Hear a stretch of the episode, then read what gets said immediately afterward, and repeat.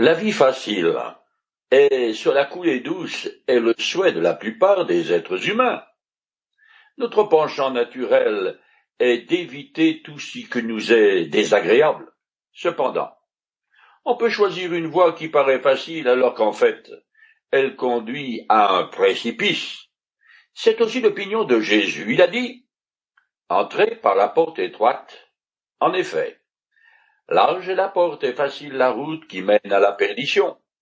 Nombreux seront ceux qui s'y engagent. Mais étroite est la porte et difficile le sentier qui mène à la vie. Qu'ils sont peu nombreux ceux qui les trouvent. J'ai entendu dire plusieurs fois que devenir chrétien est la solution de facilité. C'est pour les faibles et les vieilles dames. Pourtant, juste avant d'aller à la croix, Jésus a passé plusieurs heures à enseigner les onze apôtres en précisant les exigences qu'impliquait leur engagement. Il s'est comparé à un cep de vigne alors que même sont les serments. Il a déclaré qu'il attendait de ses fidèles qu'ils le placent au premier plan dans tous les domaines de leur vie. Ceux qui ne sont pas prêts à faire un tel sacrifice, il n'en veut pas. Les hypocrites, les religieux, les saintes nitouches qui prétendent marcher à sa suite, sauvent les apparences en conservant l'enveloppe du christianisme, mais la coquille est vide. Ils seront finalement retranchés, jetés hors de la vigne du Seigneur et brûlés. Voilà bien des paroles qui font réfléchir. Je continue à lire dans le chapitre 15 de l'Évangile selon Jean. Mais si vous demeurez en moi, et que mes paroles demeurent en vous, demandez ce que vous voudrez, vous l'obtiendrez.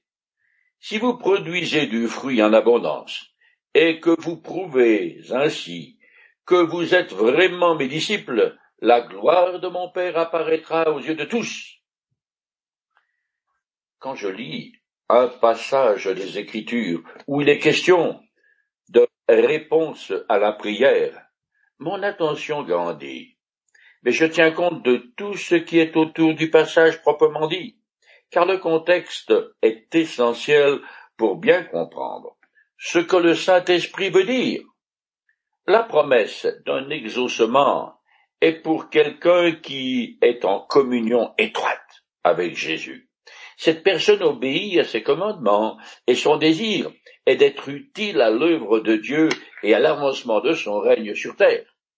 Il ne réclame pas une voiture flambant neuve ou une nouvelle télé, mais il veut voir avancer le programme de Dieu et aspire ardemment à ce qu'un royaume de justice, d'amour et de sainteté soit établi sur terre. Les hommes ont essayé, essayent toujours de recréer le paradis terrestre, mais en vain. Cela n'aura lieu que lorsque Jésus reviendra en force pour l'imposer. Comme cela est décrit dans le livre de l'Apocalypse. En attendant, le disciple est appelé à porter du fruit en abondance. Son comportement de tous les jours doit être à la hauteur de ce qu'il dit être et de l'enseignement que le Seigneur a donné. J'ai lu quelque part l'autoportrait d'un prédicateur noir américain qui était devenu chrétien tard dans sa vie. Après avoir des péripéties, il est finalement devenu pasteur d'une toute petite église en zone rurale. Or, avant de devenir croyant, il se servait assez librement des produits des fermes environnantes. Un soir, en revenant d'une réunion, il prit un autre chemin et passa devant un élevage de volailles en plein air et facile d'accès. L'envie de s'emparer de quelques poulets s'imposa fortement à lui, car ses revenus étaient bien minces. Il arrêta sa voiture, regarda les volailles, invoqua Dieu, puis repartit. Désormais, il ne pouvait plus se comporter comme il l'avait fait dans le passé.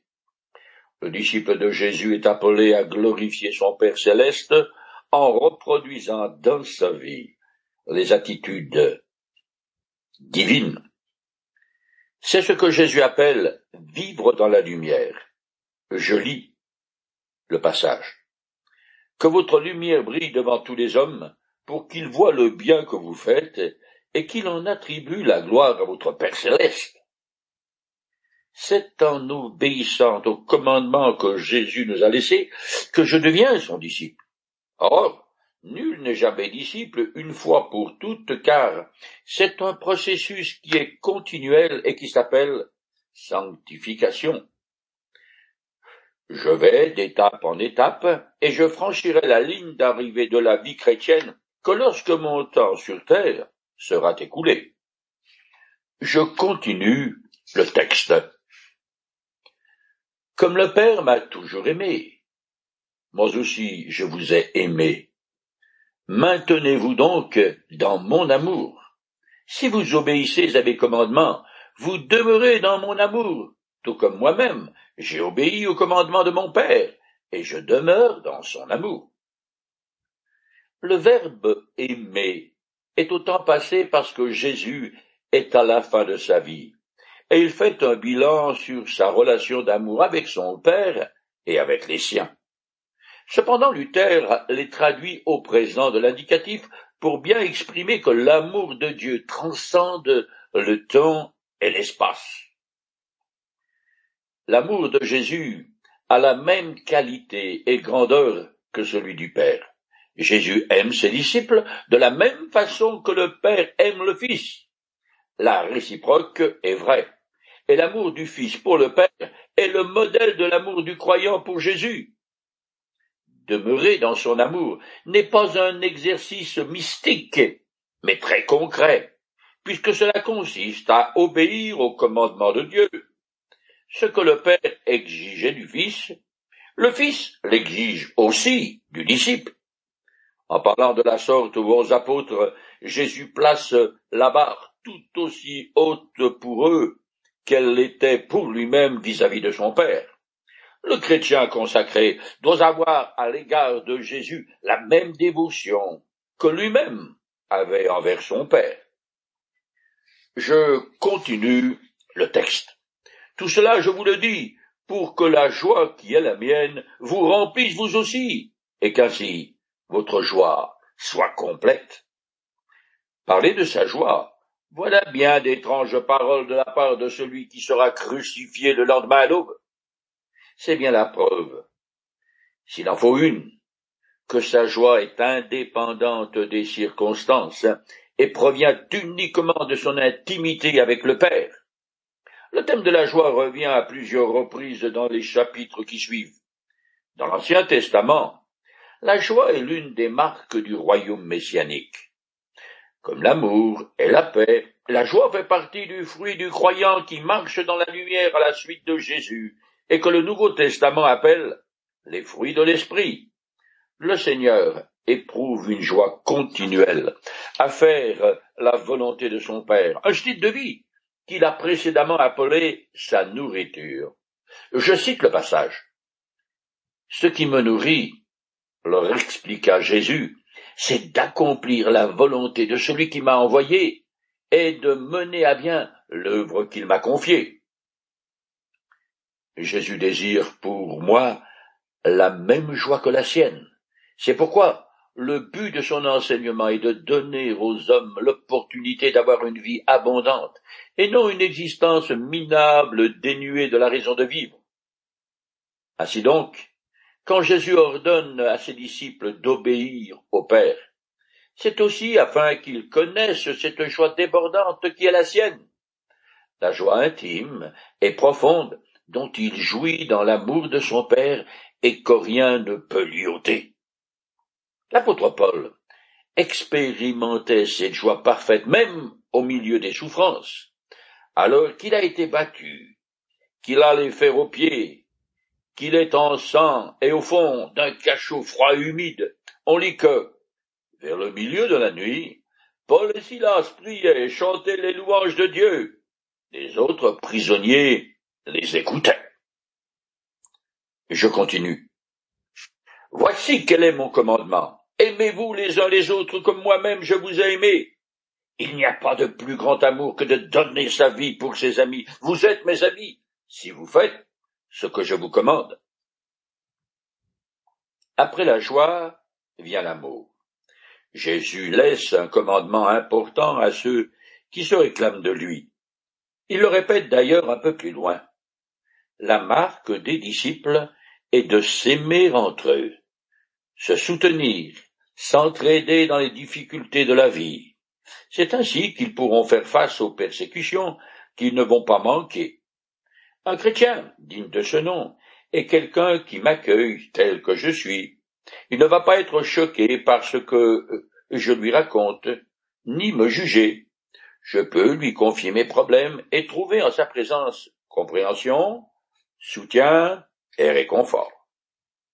L'acte le plus grand, le plus vertueux, le plus digne de louange que quelqu'un puisse faire pour son ami, c'est de donner sa vie pour lui.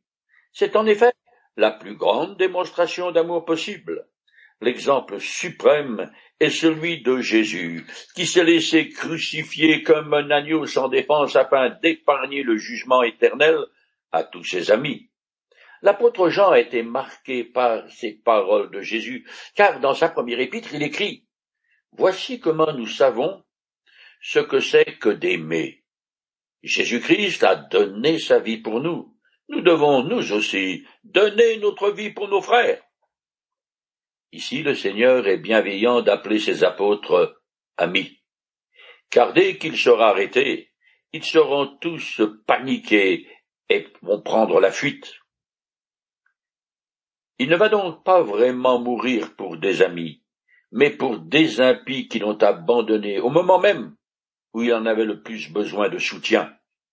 Ce n'est que plus tard que ces hommes deviendront de vrais disciples et des amis de Jésus. L'apôtre Paul écrit Lorsque nous étions encore sans force, Christ, autant marqué, est mort pour des impies.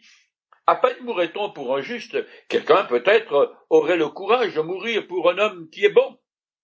Mais en ceci, Dieu prouve son amour envers nous. Lorsque nous étions encore coupables, Christ est mort pour nous.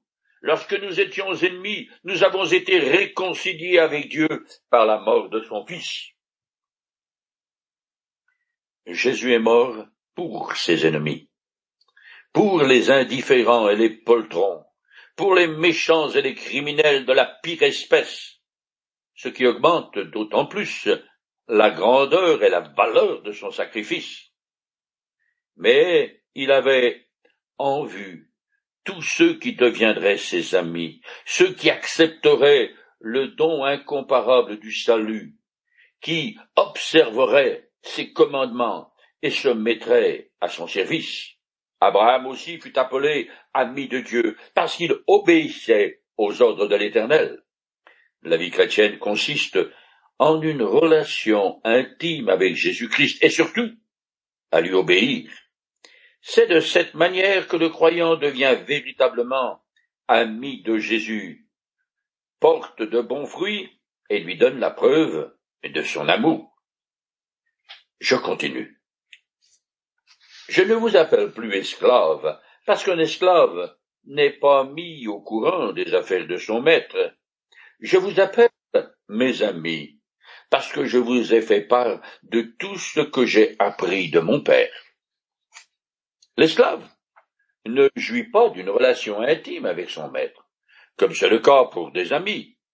En effet, l'esclave doit faire ce qu'on lui demande sans chercher à comprendre les projets de son maître, ni pourquoi il agit ainsi. Il obéit, un point c'est tout, Jésus ne veut pas que ses disciples, en obéissance servile et aveugle à ses commandements. Ce serait du fanatisme. Il souhaite, de leur part, une adhésion libre et entière au plan de Dieu pour eux. Voilà pourquoi il s'appelle maintenant ses amis. Depuis le premier jour de la création, l'Éternel a voulu associer des êtres intelligents à sa personne et à son œuvre. Je continue. Ce n'est pas vous qui m'avez choisi, non, c'est moi qui vous ai choisi, je vous ai donné mission d'aller de porter du fruit, du fruit qui soit durable. Alors le Père vous accordera tout ce que vous lui demanderez en mon nom.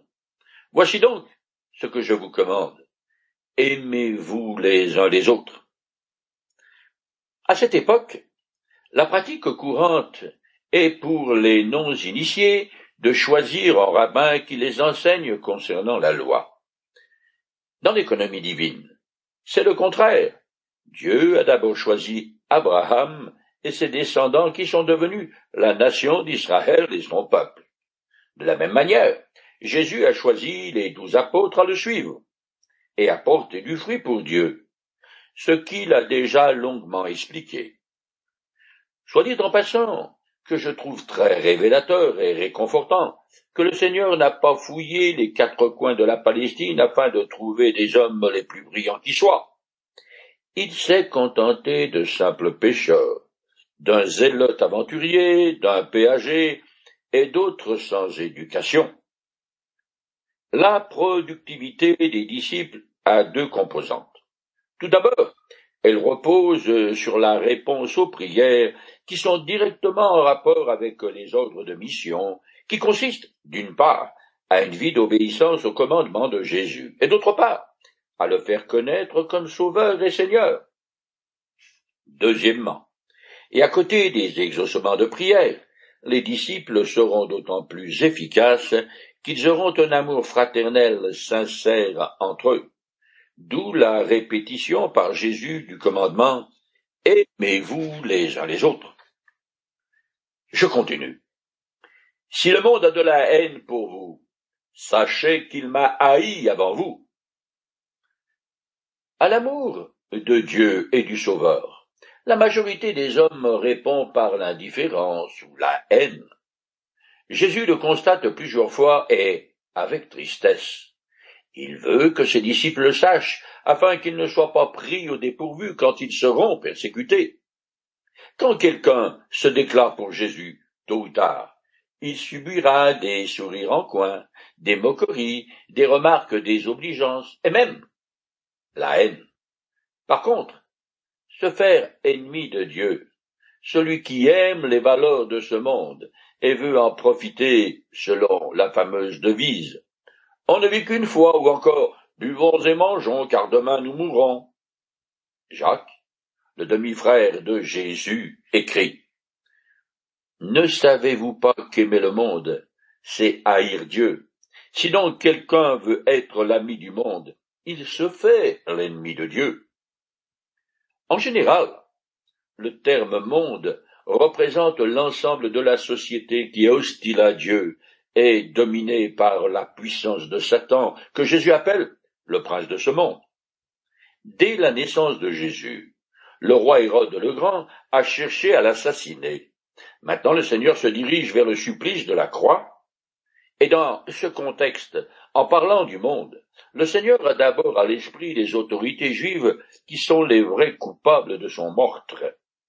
En effet, les Romains furent les instruments de la crucifixion, mais non les instigateurs. De plus, dès le début de l'Église, après la Pentecôte, ce sont les groupes religieux d'Israël qui vont persécuter les chrétiens. Ce n'est que bien plus tard que Rome va faire de même. Je continue le texte. Si vous faissiez partie du monde, il vous aimerait parce que vous lui appartiendriez. Mais vous n'appartenez pas au monde parce que je vous ai choisi du milieu du monde. C'est pourquoi il vous poursuit de sa haine.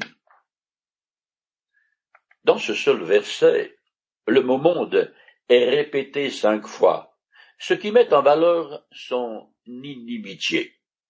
La principale raison pour laquelle le monde a de la haine à l'encontre des croyants vient de leur allégeance à Jésus-Christ seul. Ils n'acceptent aucun autre guide et maître que lui, et le sermon sur la montagne est leur idéal de vie, même si personne n'est capable de le mettre entièrement en pratique. Par leur mode de vie et leurs croyances, les vrais disciples remonte le courant au lieu de descendre toujours plus bas avec le mode et les tendances de la société, Il s'oppose de front à la philosophie de vie de la culture occidentale qui prône, en outre, la tolérance et le syncrétisme tous azimuts. En effet, les vertus morales ont mauvaise presse de nos jours, parce que tous les points de vue et façons de vivre sont désormais honorables. Il reste très peu de tabous, et ils sont de plus en plus battus en brèche. À part certaines formes de violence, plus rien ne provoque de lever de bouclier. Nos concitoyens sont devenus des larves amorphes.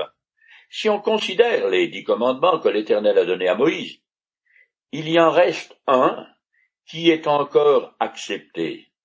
Celui qui dit Tu ne commettras pas de meurtre. À côté de celui-là, il y a encore un autre qui fait toujours un peu froncer des sourcils quand il est violé.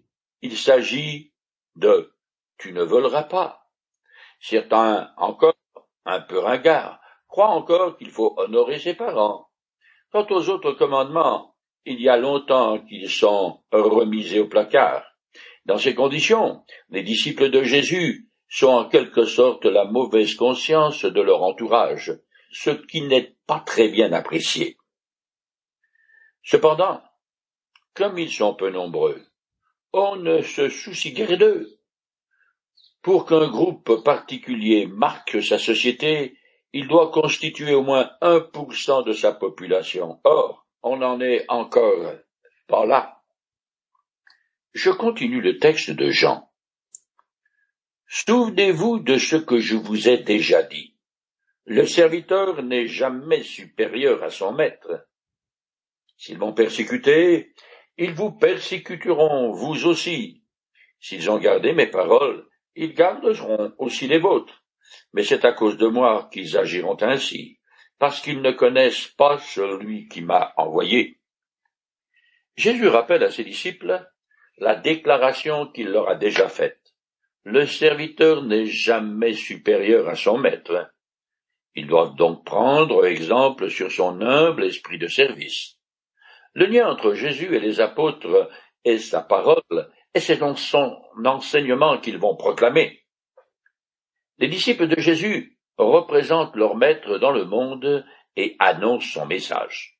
La conséquence est qu'ils expérimentent eux aussi le même type de réaction que leur maître a eu. Certains les écoutent, mais la plupart, qu'ils soient religieux ou qu'ils se disent athées, rejettent leurs paroles parce qu'ils n'ont pas envie de connaître et servir Dieu, de la même manière que les Juifs ont haï le Christ. Ils haïront tous ceux qui s'identifient à lui. Ce fut le cas de Saul de qui d'abord respirait le meurtre à l'égard des chrétiens.